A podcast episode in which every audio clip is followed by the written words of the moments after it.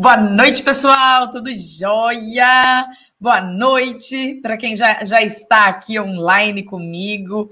Muito obrigada pela presença de vocês. Muito legal ter vocês aqui em mais um contrato imobiliário na prática. Bom, tema da, dessa semana, a gente vai falar sobre os direitos dos clientes, direito do, dos consumidores, tá? Eu vou focar um pouquinho mais nos, nos, contratos, que é o nosso foco principal, mas principalmente, eu não vou me atentar a, a, aos detalhes jurídicos de construção civil e etc, etc, que eu acho que não é o nosso, o nosso foco principal aqui. Mas eu quero focar naqueles itens que são importantes para vocês, corretores de imóveis, orientarem o, o, o cliente, para dar aquela segurança na hora de, de fazer a, a transação imobiliária, né? Bom, eu vou eu vou começar a compartilhar a minha tela aqui, um minutinho. Vamos lá.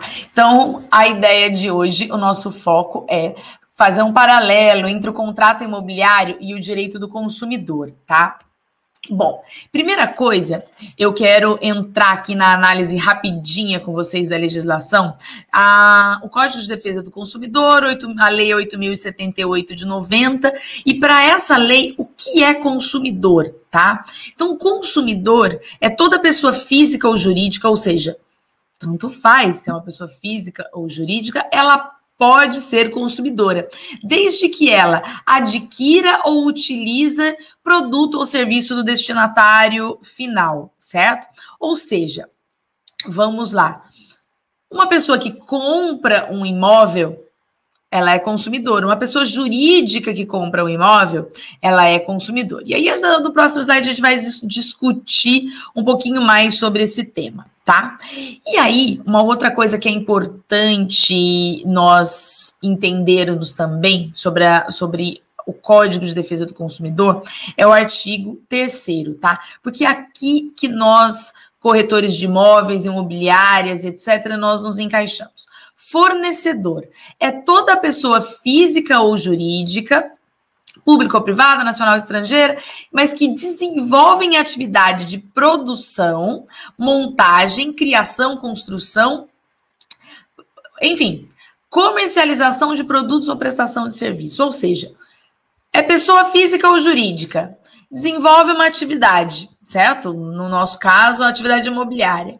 Na comercialização de produto ou prestação de serviço, certo? Para o consumidor final, prestando um trabalho, sendo remunerado por isso, vai incidir as regras do direito do consumidor, tá?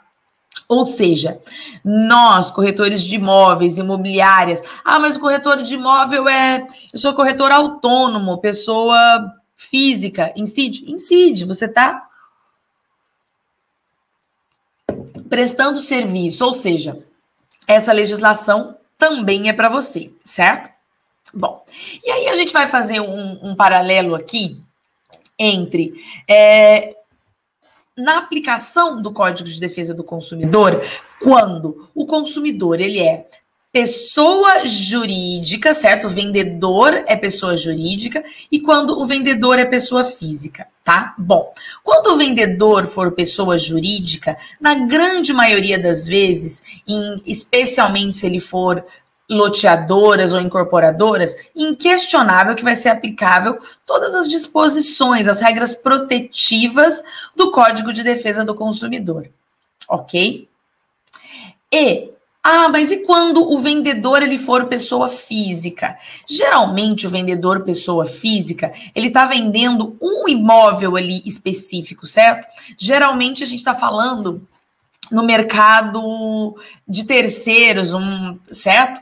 Ou seja, a pessoa que tinha um imóvel, ela quer comprar um, ela quer vender o imóvel que ela morava para eventualmente comprar um outro, para investir o dinheiro em outra coisa, enfim, ela está vendendo esporadicamente, não é, ela não ganha dinheiro. É, ela não vive daquilo, em regra, certo? Então, esse vendedor, geralmente pessoa física, na relação dele, certo? O vendedor terceiro, vai se aplicar as regras do Código Civil e não as regras do Código de Defesa do Consumidor.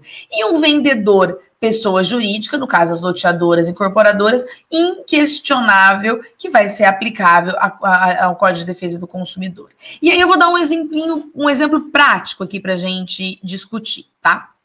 Por exemplo, o artigo 7 que eu acho que é o mais é, Artigo, perdão, falei errado o, o, artigo. Mas o prazo de sete dias com relação à desistência da transação, né? Nós sabemos, a gente vai conversar um pouquinho mais no dia de hoje sobre esse prazo de sete dias para desistência.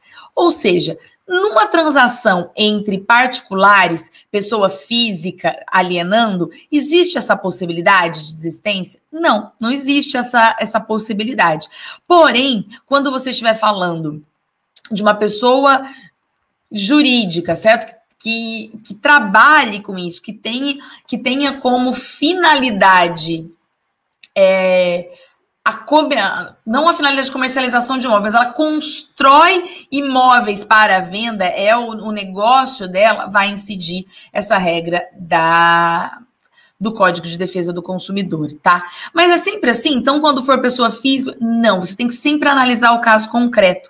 Porque eu vou poder ter, por exemplo, um, um vendedor seja pessoa jurídica, mas, por exemplo, um estabelecimento comercial, uma padaria que é dona do ponto comercial. E por algum motivo ela resolve vender aquele imóvel. O ramo de negócio dela é o ramo de imóveis, ela constrói imóveis para vender imóvel, ela começa. Não, o ramo dela é padaria, né? E ela está vendendo um imóvel pronto para alguém, que ela teve interesse em vender. Neste caso, embora ela seja pessoa jurídica, não vai incidir as regras do direito consumidor, porque aquela pessoa que está comprando aquele imóvel não é consumidora. É, é, com na área imobiliária daquela padaria que está vendendo o imóvel, certo? Então, embora a gente converse de uma forma mais simples, geralmente as PJs, loteadoras incorporadoras, mas existem as exceções na PJ. Mesma coisa, o vendedor pessoa física, tá?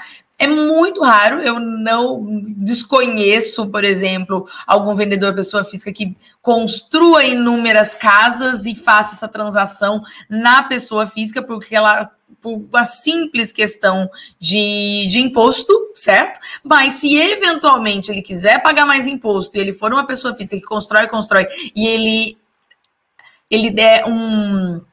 Ele tem como atividade, ele faz, vai ser aplicável o Código de Defesa do Consumidor. Mas na prática, eu confesso que eu nunca vi um, esse exemplo, tá? Porém, eu coloquei aqui para vocês também, para a gente pensar sobre as imobiliárias e os corretores. As imobiliárias e os corretores, nesse nas transações, certo? Quer intermediando pessoa jurídica com pessoa física, pessoa jurídica com pessoa jurídica, independente da relação que da comercialização de imóvel propriamente dita, as imobiliárias e os corretores autônomos, né? Ou seja, tanto PF como, como PJ, no caso da prestação de serviço imobiliário, está prestando um serviço, sendo remunerado por isso. Desta forma, sempre nas relações entre imobiliárias e corretores, vai incidir as regras protetivas do Código de Defesa do Consumidor, ok? Ou seja, tudo aquilo que nós vamos conversar aqui, que vocês a, a lei, o Código de Defesa do Consumidor, ele é amplamente divulgado, mas basicamente o que, que nós temos, o que, que nós sabemos com relação a ele, né? Que ele, que ele protege, em caso de dúvida, o, o cliente, né? Que a interpretação de a interpretação contratual ela vai ser sempre é, feita em caso de dúvida favoravelmente ao cliente, certo? Então, numa relação, num contrato de corretagem, são essas as regras. Lembrando de todos aqueles itens que nós já sabemos, já discutimos, que está no Código Civil sobre as obrigações do corretor de imóvel quanto à transparência, a falar para o cliente todos os detalhes da transação, certo? Bom, Vamos lá. Primeiro item que eu gostaria de discutir com vocês sobre o direito dos consumidores no mercado imobiliário seria o direito de arrependimento. Artigo 49 do Código de Defesa do Consumidor, tá? Então vamos lá. O consumidor pode desistir do contrato no prazo de sete dias a contar da assinatura ou ato de recebimento do produto, certo?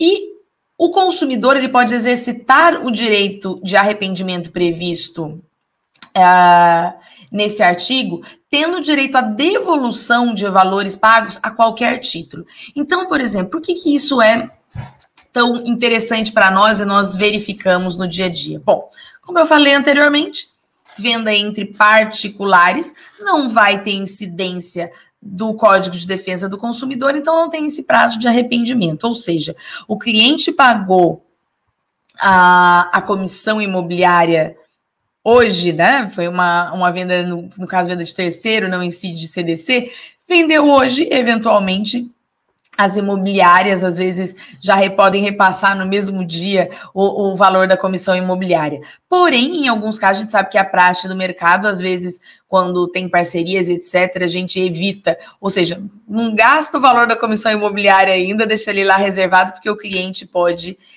desistir daquela negociação, especialmente nas negociações de lançamento, certo? Ou seja, aquela regrinha que nós discutimos bastante, que é jurisprudência pacífica dos nossos tribunais, no sentido de que uma vez concluída a negociação, assinado o compromisso de compra e venda, mesmo que as partes venham a desistir da transação, a comissão imobiliária é devida, ou seja, isso é válido nas, uh, nas relações em que não há incidência do Código de Defesa do Consumidor.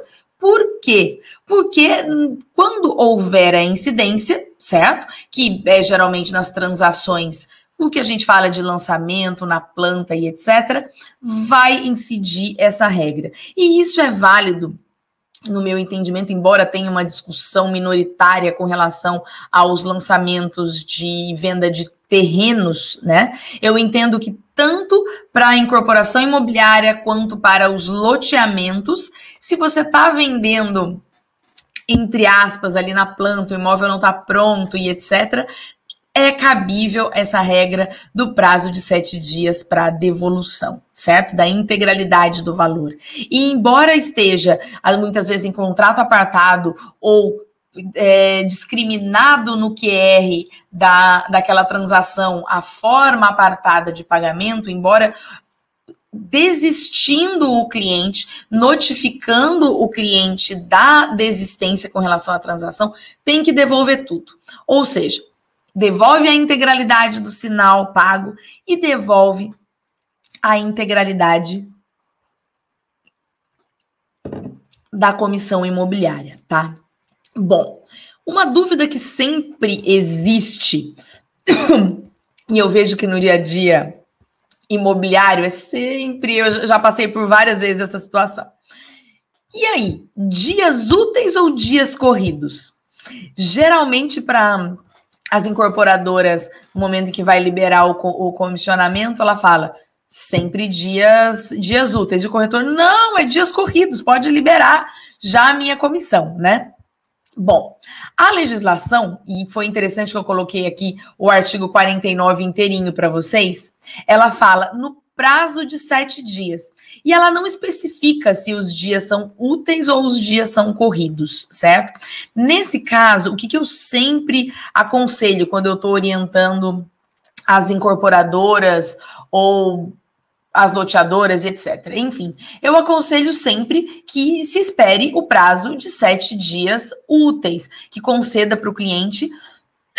Desculpa o prazo de sete dias úteis. Por quê? Porque se a lei não especifica, o Código de Defesa do Consumidor, ele tem uma tem, ele tem como premissa a interpretação sempre mais favorável do direito do consumidor, ou seja, a probabilidade de interpretação por dias corridos é muito maior do que do, por dias úteis, é muito maior do que por dias corridos, por um simples motivo: dias úteis é mais benéfico ao consumidor. Então, eu entendo que esse prazo de arrependimento ele tem que ser contado sempre em dias úteis. Lembrando que também quando a gente se depara com, com algo, por exemplo, o cliente comprou no primeiro dia véspera de um feriado. Imagina a dificuldade dele de entrar em contato e etc. Ele vai ser prejudicado. Então, eu acho que é bem razoável que esse prazo de arrependimento seja em dias úteis. Uma dúvida bastante frequente com relação a isso é: o cliente precisa explicar o porquê que ele está desistindo, ele está exercendo esse direito de arrependimento? Não. Ele simplesmente diz que se arrependeu. Bom, aí vocês, corretores de imóveis, no momento que vocês explicam para o cliente, tá intermediando um, um, imóvel na planta, um imóvel de lançamento, como que você explica para o cliente essa possibilidade? Como que o cliente exerce esse direito? Bom, o cliente pode exercer o direito de arrependimento de qualquer forma que garante a ciência do alienante, ou seja, a ciência da empresa. O meio mais adequado, eu entendo que é inclusive o que, o que a legislação indica, por meio de carta registrada. Ou seja, o cliente envia uma carta para a empresa, datada e etc., indicando que ele quer desistir daquela transação, certo? E com carta registrada para comprovar que enviou. Mas vale e-mail? Se, se deu ciência inequívoca, era o canal de comunicação que aquela loteadora, aquela incorporadora é, deu para o cliente, entendo que é válido também. É válido ir pessoalmente no plantão de vendas notificar? É. Só procure sempre documentar essa informação para que o prazo foi feito no dentro do, da data correta. Em regra, é, o que eu vejo no mercado imobiliário, isso é algo pacificado. Então, assim, é, tá na legislação, não tenho o que discutir. A gente não, os clientes não costumam ter uh, grandes questionamentos, grandes problemas por parte das incorporadoras, do, das loteadoras, com relação a aceitar de uma forma muito clara, transparente, tranquila o direito de arrependimento do consumidor, tá? Bom, algo que é importante, eu costumo falar sempre mais aqui de, de compra e venda, porque eu acho que o meu dia a dia é, o meu dia a dia profissional sempre foi mais na, na parte de compra e venda do que na locação, embora eu tive uma grande fase da minha vida que fazia consultoria para imobiliários, então tinha muita locação de imóvel. Então vamos lá. Bom, a locação de imóvel cabe na esfera da, das relações de locação, a aplicação do Código de Defesa do Consumidor? Bom, é, eu entendo, aliás, não só eu, como a jurisprudência pacífica, que a lei, a alocação de imóveis, ela é uma lei especial, certo?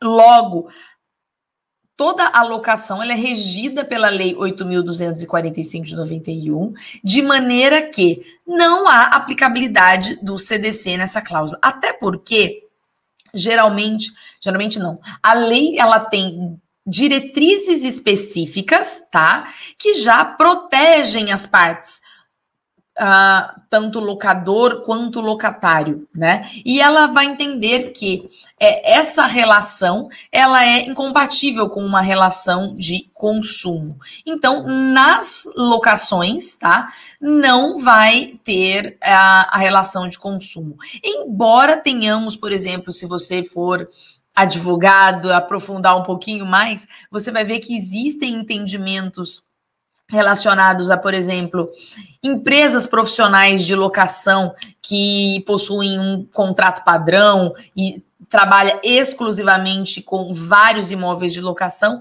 tem jurisprudência minoritária que entende a aplicação do Código de Defesa do Consumidor nessas transações. Mas o dia a dia nosso, não. Na relação, o contrato de locação em si, não. E aí eu coloquei ali embaixo para a gente não esquecer de conversar. E as administradoras da locação, as imobiliárias, enfim, a relação da imobiliária com as partes tá? Ou seja, a relação da imobiliária com as partes é uma relação que, no meu entendimento, a gente está falando de dois contratos distintos. Uma coisa é o contrato de locação, outra coisa é o contrato de gestão dessa locação, de administração dessa locação.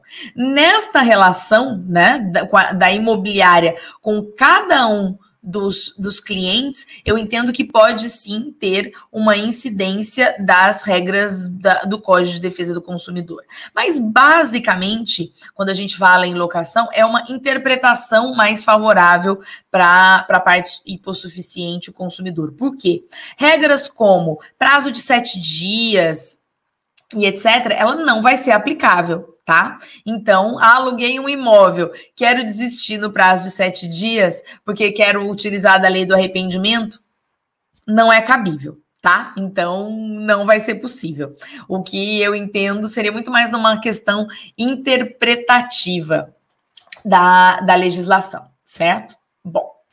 Agora eu vou, vou passar aqui com, com vocês sobre alguns itens que eu entendo que nós, corretores de imóveis no, no dia a dia, temos que zelar com relação ao aos nossos clientes, tá? Com relação às transações imobiliárias. Bom, o nosso cliente ele vai sempre ter direito a uma compra confiável. O que, que é o, e como no, nos lançamentos, por exemplo, ou no mercado de terceiro, eu posso transformar essa compra em confiável, que é direito do meu cliente? Ou seja, quando eu estou falando em imóvel na planta, em lançamento, que é, um, que é quando nós estaremos diante das, das, regras de, das regras do Código de Defesa do Consumidor, ou seja, dar a ciência exata das características, metragem e etc.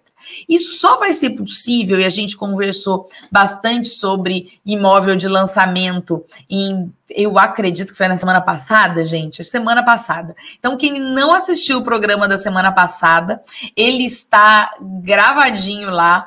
Olha, a gente falou bastante sobre imóvel em lançamento e a importância da, das duas legislações, a do que rege as incorporações e a que rege os loteamentos, ou seja, a lei 6766, que vai reger a, os loteamentos, né, a, o parcelamento do solo urbano, e a Lei 4.591, que é referente às incorporações imobiliárias. Ou seja, essas duas legislações vão trazer de forma muito detalhada e pormenorizada qual a característica daquele imóvel que está sendo transacionado. Ou seja, Lembra que eu mencionei a importância de vocês terem acesso ao registro do loteamento, o registro da incorporação que está na matrícula daquele, daquele imóvel? Então, lá vai conter exatamente todas as características, tá? E é direito do, do seu cliente saber dessas informações e ter transparência com relação a isso. Ou seja, obrigação sua, corretor de imóveis, apresentar essa informação e ter essa informação de forma clara e transparente para o cliente verificar, tá? Bom, uma, uma regra que é muito questionada com relação a, aos direitos dos consumidores, e aí eu não estou falando só de legislação consumerista, que também, mas a legislação de forma geral, é a possibilidade do prazo máximo de atendimento de atraso na entrega dos empreendimentos. Ou seja, se mesmo que o contrato esteja previsto que ele vai ser entregue, por exemplo, no dia 31 de dezembro de 2021, por exemplo, tá lá, prazo de entrega, 31 de dezembro de 2021. É muito importante que você, corretor de imóveis, até para que é, não gere uma expectativa no, no seu cliente, né, com relação à informação, que você explique a ele a possibilidade legal de atraso de até 180 dias, porque 180 dias é muita coisa. Então, imagina o seu cliente que comprou o imóvel e, e comprou o imóvel no dia 30, porque ele olhou no contrato. Não, vai ser entregue no dia 31 de dezembro, né? Como a gente mencionou aqui, a data limite de entrega desse imóvel. E aí o cliente marcou casamento para janeiro, porque ele falou assim: bom, recebi o imóvel, um mês eu me organizo, recebo a chave, está tudo certinho, eu já posso casar e entrar no imóvel. Porém, é um prazo, uma tolerância legal que não vai ter indenização, não vai ter nada. É possível, ou seja, mesmo que o prazo preveja a data, 180 dias dessa tolerância a esse atraso é legalmente previsto, ou seja, é importante sempre que você for orientar o cliente, falar sobre esse prazo de entrega, sempre vai, vai estar no contrato, né? Vai ter uma cláusula no contrato com certeza falando desse, de, desse prazo, dessa tolerância na entrega dos empreendimentos, né?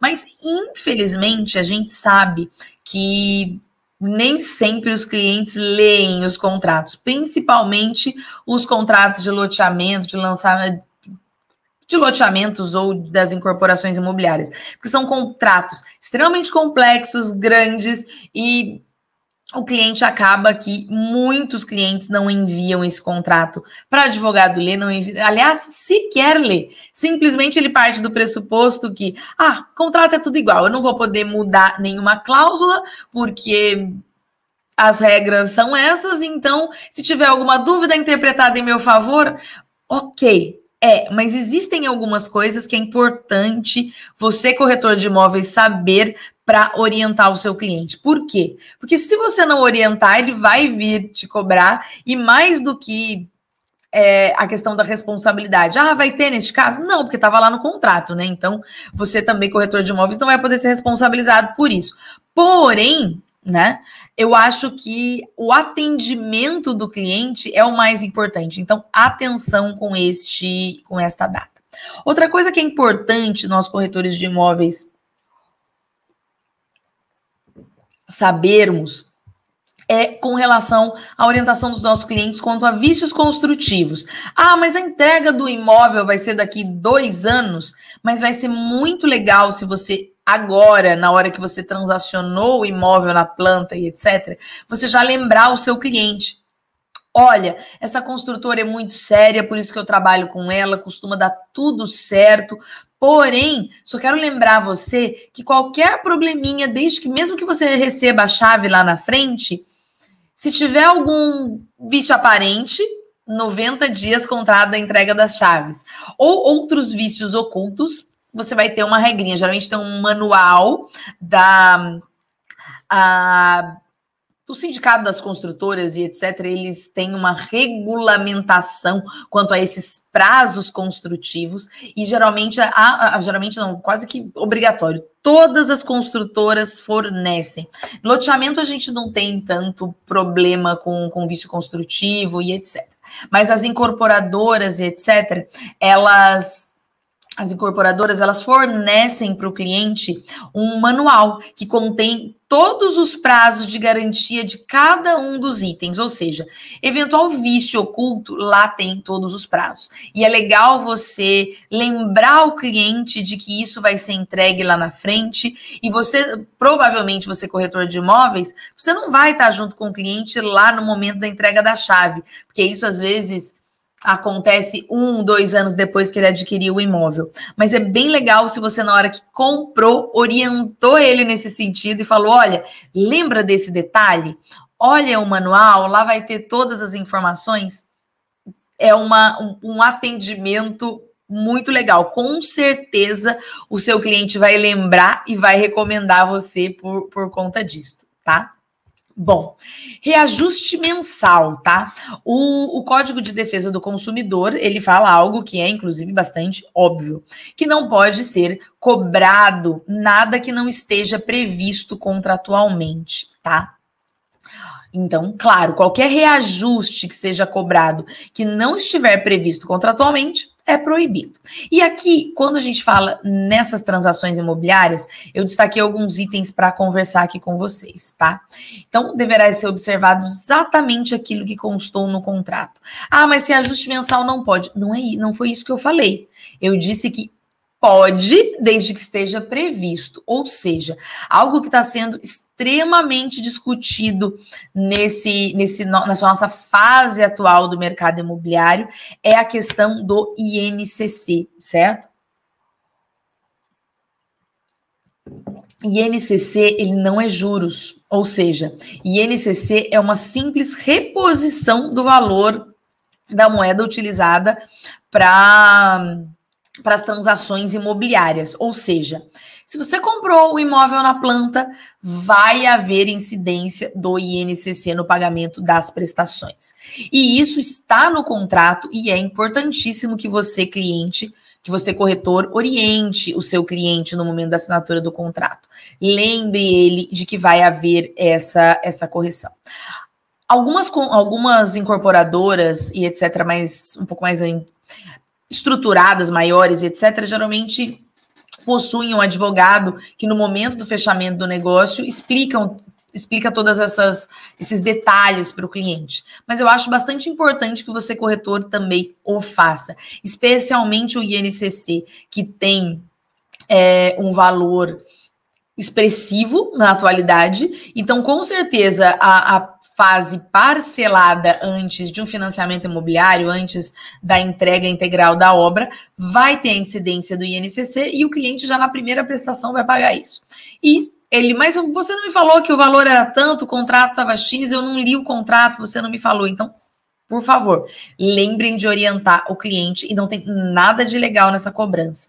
Atenção também, por exemplo, eu tenho visto uh, agora nesse, nessa fase do mercado algumas construtoras é, entenderem adequado e darem eventual concessão, algumas diminuem e dão um desconto de tabela, na tabela, outras, por exemplo, para estimular a venda dos produtos, isentam o cliente de INCC por seis meses, por.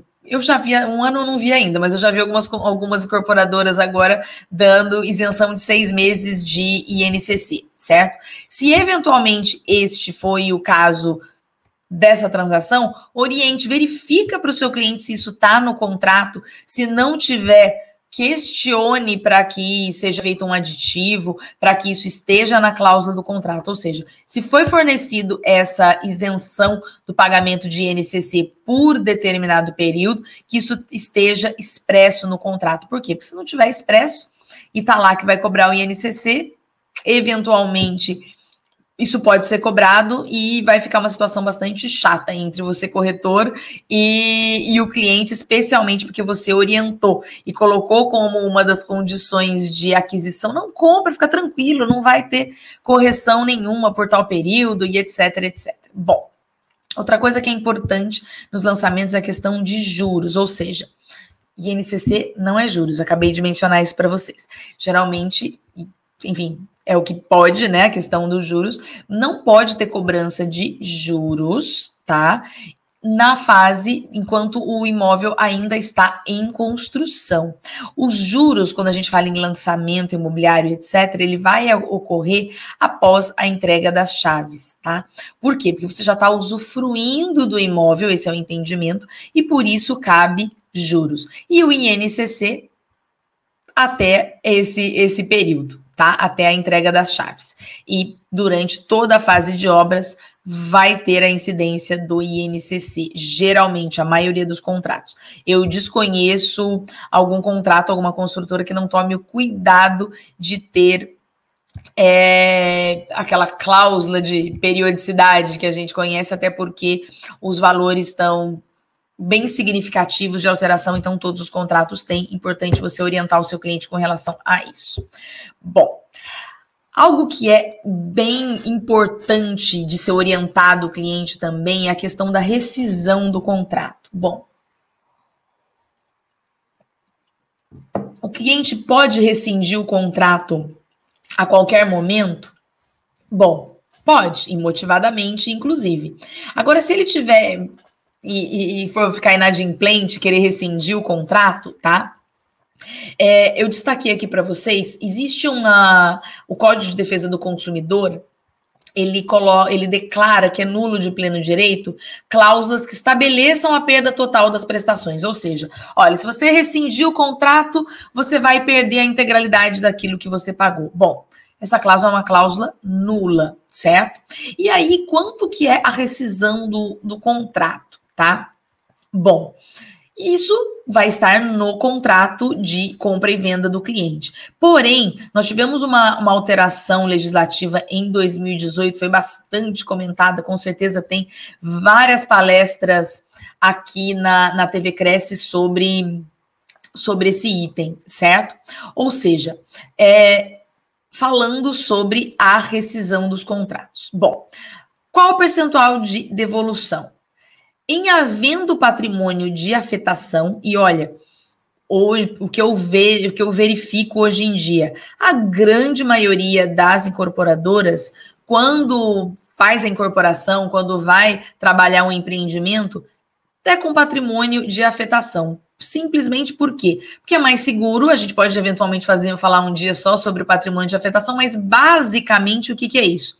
Todo o dinheiro daquele empreendimento é utilizado para a construção daquele empreendimento. Você não pode ter confusão de contas, ou seja, uma, incorporadora que tenha dois projetos, ela pegar o dinheiro do projeto A e acelerar as obras do projeto B. Não, não pode. O que os clientes do empreendimento A pagaram vai ter que ser investido no empreendimento A. E o B, o B, ou seja, não tem mistura de contas, certo? E várias outras regrinhas. Mas basicamente é isso e tem uma, um incentivo tributário, ou seja, as empresas que optam por trabalhar com patrimônio de afetação, a carga tributária é menor. Então, a grande maioria opta nesse sentido, e nestes casos, é, a, a rescisão ela pode ter uma retenção do valor pago para uma rescisão imotivada de até 50% dos valores, tá? E quando eu falo até, geralmente as empresas vão colocar os 50%.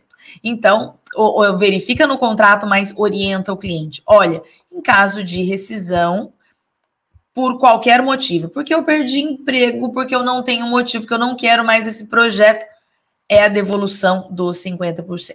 Lembrando que é, essa mesma legislação ela previu a, a questão da comissão imobiliária clara de forma apartada dentro desse contrato de do contrato de compra e venda, ou seja, é a devolução do que o cliente pagou a título de pagamento do principal, pagamento do imóvel, certo? A comissão imobiliária, neste caso, não vai ser devolvida, certo? Porque foi um, foi um é diferente do arrependimento. Prazo de sete dias, restabelece as partes ao status quo, ou seja, volta ao que era antes, devolve tudo. Neste caso, a comissão imobiliária não é devida, tá? Não, não devolve a comissão imobiliária, tá bom? Bom, exceção, quando a gente fala, é, é uma interpretação, enfim, vocês precisam estar atentos.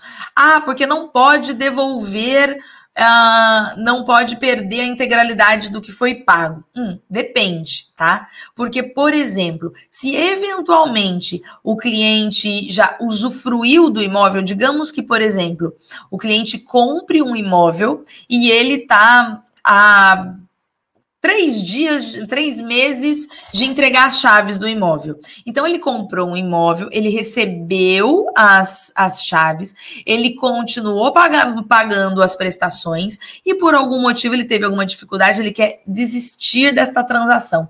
Porém, ele utilizou o imóvel por um período. Então, além da retenção que a incorporadora teria direito, né, de multa e etc., ela também vai ter direito a direito de fruição ou de cotas de condominiais não pagas, né? Então, todos esses valores podem ser abatidos. E, em muitos casos, isso pode representar a importância de 100% ou mais. A pessoa pode rescindir o contrato e ainda ficar devendo, tá? Isso é possível. Então, cuidado com, a, com essa. Com a com essa interpretação generalizada, quando se diz, olha, não pode ter a, ou, ou perder 100%, não ter retorno de 100%. Depende. Não pode se for a título de multa, perder tudo a título de, de multa. Porém, se for multa mais fruição do imóvel, cotas condominiais e outro, outras despesas que foram feitas pelo, pelo consumidor e ele está desistindo do negócio, ele tem que ressarcir a outra parte, ok? Bom, vamos lá. Outra coisa que ficou bem claro, inclusive, com essa, com, essa lei, com essa legislação nova que eu falei de 2018, a questão do quadro resumo claro. Bom, quadro resumo a gente sabe, é aquele, é o QR que a gente, que a gente fala no, nos lançamentos. A gente fala o QR e a pizza. A pizza é aquela parte imutável do, do contrato, então por isso que a gente fala até em contrato de adesão, código de defesa do consumidor, porque aquela parte ela não, não costuma mudar. E nós temos o quadro resumo, que é onde onde estão preenchidas todas as informações do contrato, ou seja, quanto que foi aquela transação, qual o preço dela, qual os dados daquele cliente, enfim, tudo isso vai estar tá no quadro resumo. E todos esses contratos, tanto, tanto de é, loteamento quanto da incorporação, ela tem que ter um quadro resumo claro, e nesse quadro resumo, ela tem que ter exatamente um resumo. Antigamente a gente tinha no quadro resumo basicamente a qualificação e o preço, certo? Hoje não. Hoje a legislação ela alterou, o que é muito importante, eu acho que foi uma, uma evolução muito legal com relação à proteção mesmo do, do consumidor. É, para a clareza da transação. Por quê? Porque o quadro resumo é algo que geralmente ele vai, ele vai ser lido.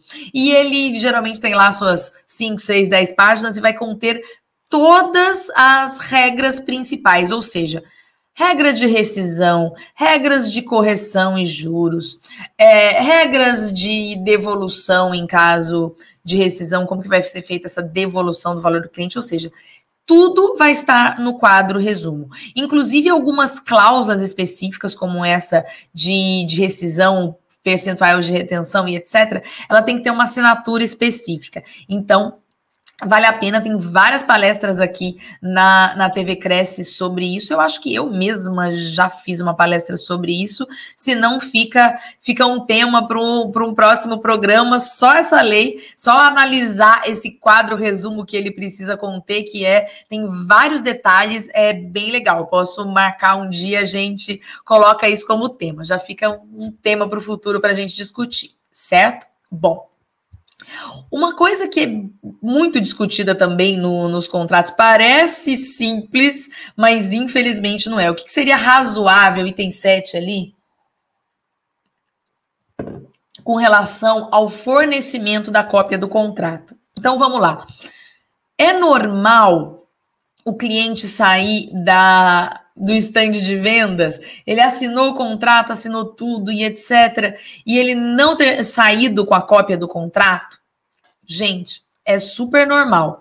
Simplesmente porque o, o, lote, o loteador ou o incorporador, ele às vezes não está ali no momento da venda. Ele aprovou ele deu diretrizes para os prepostos dele, ou seja, as pessoas que, que representam a, a, a, coordenação e etc., qual vai ser a transação possível de se negociar naquele imóvel, mas ele não está ali para assinar. Algo que eu vejo como, como razoável, porque não é simplesmente é um contrato sério, que às vezes, por exemplo, na, na faz o lançamento você está ali no stand de vendas, preencheu o contrato, às vezes tem algum errinho, precisa corrigir. Então, é um contrato que vai ser verificado com bastante detalhes se tá tudo certo no, no momento posterior. A grande maioria das construtoras, da, das loteadoras, das incorporadoras são bastante sérias e criteriosas com esse contrato. Eu não vejo muita, muita retificação por alguma coisa de relacionada a erro, tá? Mas acontece. Enfim, quanto que é razoável? Eu entendo que, pelo que eu vejo na prática do mercado, de 30 até 60 dias é razoável para você, para que a incorporadora devolva esse contrato, tá? Algumas, eu, para ser sincera, acho que 30 dias um, um prazo bem legal. E ela pode fazer da seguinte forma: ou enviar para o endereço do cliente, ou retira na sede da empresa, assinadinho, tudo certinho, ou até algumas empresas que fazem um evento para entregar os contratos para os clientes, etc. Mas em não sendo, então orienta o, o seu cliente, por exemplo, se ele está ali naquele momento, assinou o contrato, eu vou sair sem nada? Não. geralmente quais os boletos, qual o contrato, faz um resumo para o seu cliente. As incorporadoras, as loteadoras, elas geralmente fazem isso, dão uma cartinha para o cliente orientar com relação a onde procura, o que, que procura, qual a onde é feito esse atendimento do cliente. Mas, eventualmente, não existindo isso, você, corretor de imóveis, pode fornecer essas informações para o seu cliente para que ele tenha tudo de forma clara, uma cópia de tudo que é possível fornecer para o cliente naquele momento, tá? Mas com o contrato é possível e num, num, num meio extremo que eu, sinceramente, não vejo isso acontecer, tá? As empresas são bastante sérias com relação a fornecer a, a cópia desse contrato. Mas, num eventual problema não forneceu, você pode você vai ter o comprovante que você pagou na conta da empresa e etc., os valores e, e, tudo mais. Você pode entrar com uma ação de exibição de documento e, e etc. Ou seja, o contrato vai ter que aparecer, né? Bom, Ainda falando de cliente uh, e defesa do consumidor e etc., que, que nós, corretores de imóveis, temos que ter contrato, cuidado, a gente tem ali o item 8, publicidade enganosa. Pessoal, muito cuidado com indução a erro geralmente, principalmente em lançamentos, cuidado, corretores de imóveis, com aquilo que vocês escrevem. Geralmente as empresas sérias, elas têm bastante cuidado com relação ao que vai publicar, as notas de rodapé, as informações, porque às vezes aquela decoração da foto é meramente ilustrativa. O material, ou seja, o que vai ser entregue de decoração naquele imóvel eventualmente, ela segue o memorial descritivo das áreas comuns com relação ao, ao que vai ser entregue. E isso é muito importante que vocês esclareçam para o cliente. E eu entendo importante, inclusive, eu vejo que a maioria dos corretores quer divulgar o produto, informar que está trabalhando com ele, divulguem exatamente o material que a incorporadora disponibilizou para vocês divulgarem. Todas as que eu já trabalhei, que eu vi, etc., geralmente elas têm um canal direto com os corretores de imóveis, com as imobiliárias, que ela fornece ali as artes para vocês compartilharem. Essas artes, ela já vem pronta, ela já tem a nota de rodapé, ela já tem as informações do jeito que precisa ser clara. Cuidado pegar a informação da, da incorporadora e cortar um pedacinho. Não, eu vou fazer assim. Por quê? Porque isso, às vezes, você com a melhor das intenções, né, tá, tá querendo deixar o material mais bonito para colocar ou criar um material exclusivo para você, e você pode estar tá praticando uma, publica, uma publicidade enganosa sem saber. Por quê? Porque você cortou a explicação, cortou a nota de rodapé, tirou alguma informação, deixou de ter claro, ou seja, tudo para o consumidor ele tem que ser claro com relação às informações e às características do produto tá? E, eventualmente, você, corretor de imóveis, que está atendendo o seu cliente, forneça para ele, por exemplo, concluiu a venda, sempre vai ter um, um, material publicitário, um panfleto a mais, porque a gente sempre aconselha os, os clientes compradores que, que guardem os materiais publicitários, os panfletos e etc. Por quê? Porque esse material ele vai vincular a entrega do produto lá na frente, ou seja, se não entregou naquelas condições, o cliente pode questionar conforme o material publicitário fornecido, certo? Então, forneça esses materiais e atentem isso para o seu cliente. Fala, olha, aqui o que a gente está vendendo é esse material, tá aqui. Guarda isso aqui para o futuro, porque eu tenho certeza que essa construtora, é, essa incorporadora é séria, ela vai entregar exatamente com o que está no material. Mas se não entregar, é importante que você tenha essa informação para questionar lá na frente. Olha que legal você orientar o seu cliente nesse sentido. Bom, e o último item ali que eu mencionei para vocês da orientação do, do cliente, eu já nem tenho visto muito isso mais na prática, né? A gente já teve, é, tá pacificado essa taxa SAT, mas como algumas, algumas pessoas ainda questionam sobre isso, eu achei interessante colocar. É um serviço de assessoria técnica imobiliária, ou seja, algo que algumas incorporadoras é, inventaram, né, para cobrar um serviço a mais do cliente, que seria gerar o contrato, uma, uma assessoria jurídica para explicação desse, desse contrato, que não faz o menor sentido. Não faz o menor sentido, e uma vez cobrada, cabe a devolução integral do, do valor, tá? É algo que é pacificado já na, na jurisprudência. Então, se eventualmente você se deparar com alguma cobrança, pode verificar, pode orientar o seu cliente que isso é indevido e que pode procurar os órgãos competentes. Geralmente, com relação a essa taxa, eu aconselho procurar, desnecessário acessar o judiciário, mas o PROCON resolve muito bem. Aliás, para todas as questões que a gente discutiu, talvez ali fornecimento de cópia do contrato e etc, sentir que está atrasando, você pode procurar orientar o seu o seu cliente a procurar o Procon na cidade e pedir para que o Procon notifique para que seja fornecida essa cópia com brevidade, certo? Bom, pessoal, vou parar de compartilhar minha tela aqui com vocês e vamos lá para as perguntas do dia de hoje. Que legal, tem várias perguntas aqui. Alexandre Riga, primeira pergunta do dia de hoje. Vamos lá. O Código Civil, em seu artigo 725, garante o recebimento dos honorários de corretagem por ter se conseguido o resultado previsto em contrato, ainda que não efetivado por arrependimento. Como fica então? Foi aquilo que eu mencionei aqui para vocês é, com relação a venda de terceiro e venda na planta, certo? Então, quando nós é, a gente conversou sobre a incidência do Código de Defesa do Consumidor. Então, vamos lá. Vai haver a incidência, tá?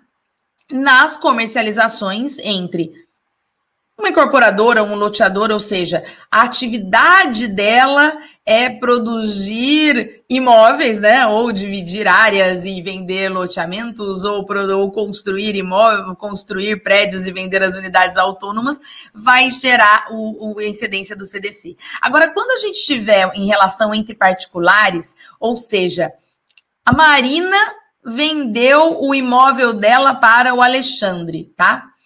No dia seguinte, pode pagar a comissão, pode gastar o dinheiro da comissão, porque se eventualmente houver a desistência, tá? A comissão permanece devida, não tem a, a cláusula de arrependimento não não vai ser aplicável neste caso, certo?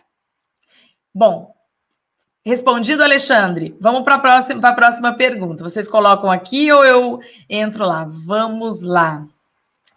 Sobre o INCC, quando é parcelado em quantidade superior a 24 vezes, que normalmente é o prazo da entrega das chaves, não é correto as construtoras continuar incidindo o INCC nas, nas demais parcelas, né? Bom, vamos lá. O INCC, a gente fala ele é algo para quando o imóvel está na planta, certo? Que foi o que eu mencionei lá para vocês.